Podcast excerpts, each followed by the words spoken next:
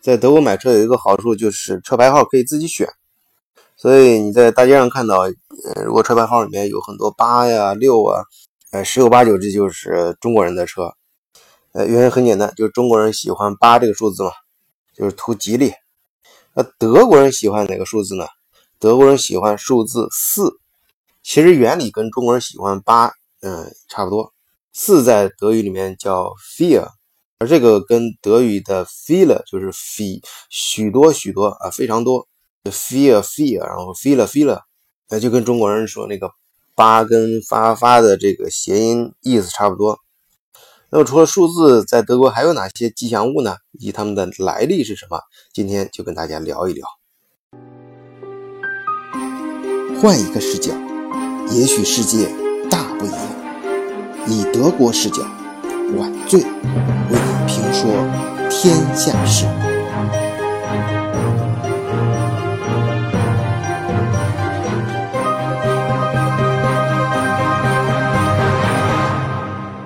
来过德国、来过德国旅游的朋友，一定在买纪念品的时候见到过很多小工艺品的造型，是一只可爱的小猪，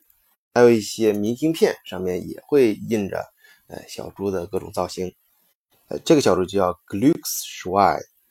就是幸运的啊猪的意思。因为首先呢，在欧洲神话体系中，野猪就是日耳曼众神的神兽，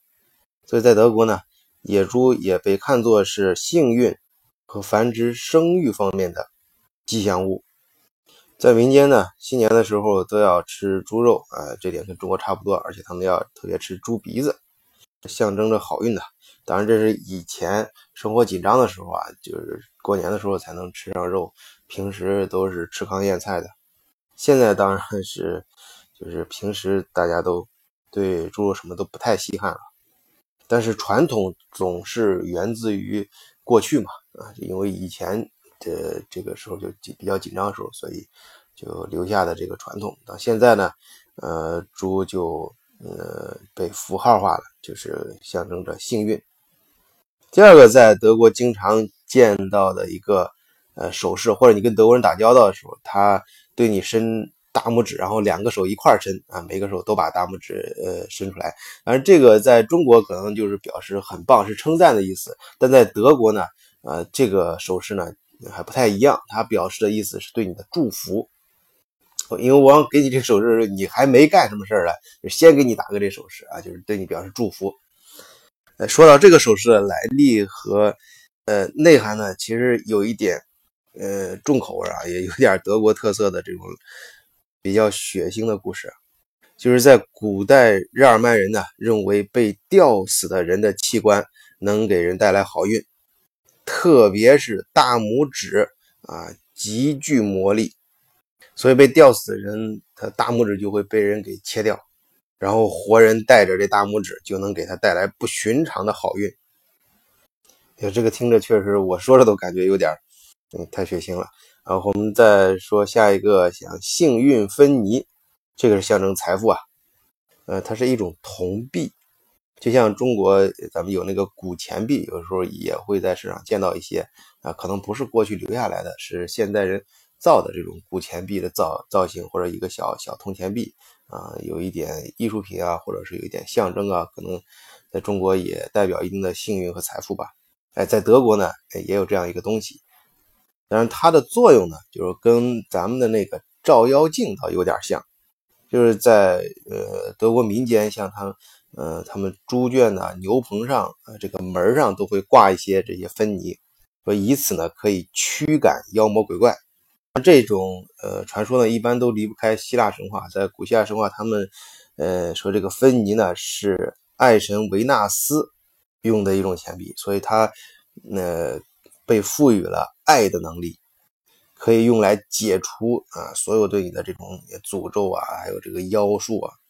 所以，如果你出去做生意的话，兜里揣一个芬尼啊，就可以防止在买卖的过程中被人欺骗。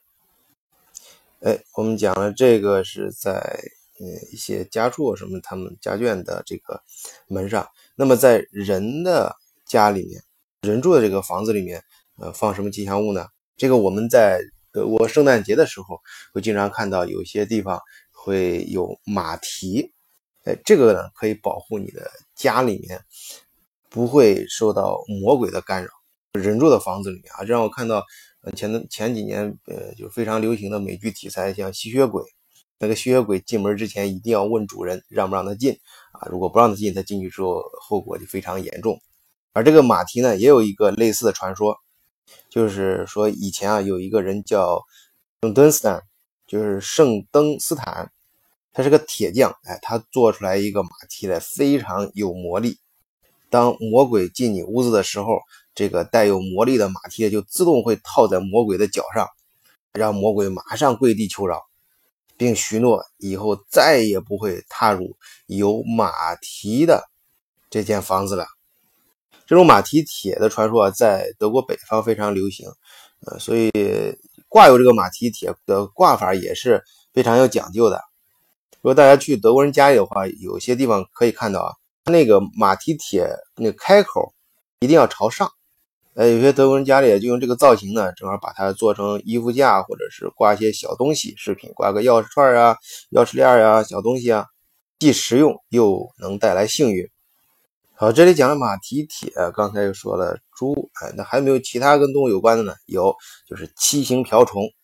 啊，这个传说呢是来自于德国的一种宗教。大家知道啊，德国像七星瓢虫叫 Marin 开粉，这中间的 Marin 指的就是圣母玛利亚，而七星瓢虫它背上的七颗星，哎，则代表了圣母玛利亚的七种品德。在传说中呢，七星瓢虫就是圣母玛利亚的信使，它可以保护儿童、治愈患者。嗯，在德国，人们就把七星瓢虫作为幸运的象征，画在贺卡上、邮票上以及艺术品中。呃，以上介绍那些呃幸运象征呢，呃，可能都是呃一种动物，或者是呃一种是是跟动物有关的小东西。呃，在德国呢，还有一个啊非常鲜活的。幸运象征的啊一种人，当然这在很多基督教国家都有这个传说，哎，那就是专门扫烟囱的人。在德国呢，碰见扫烟囱的清洁工就意味着幸运啊，需呃，如果是能摸到他的扣子，哎，那就是更幸运了。哎，我刚才刚刚说了很多基督教里面传说，嗯，还有这个在圣诞节的时候，这个扫烟囱人都有类似这样一个说法。但是德国的这种传说呢，就像这个典型的，呃，这个德国风格一样，就更务实，也非常具体。它就是讲的，呃，日耳曼人呢，他们过去的时候，他们造这房子都是木质结构为主的，所以这灶台啊，还有这个排烟的系统啊，都非常简单。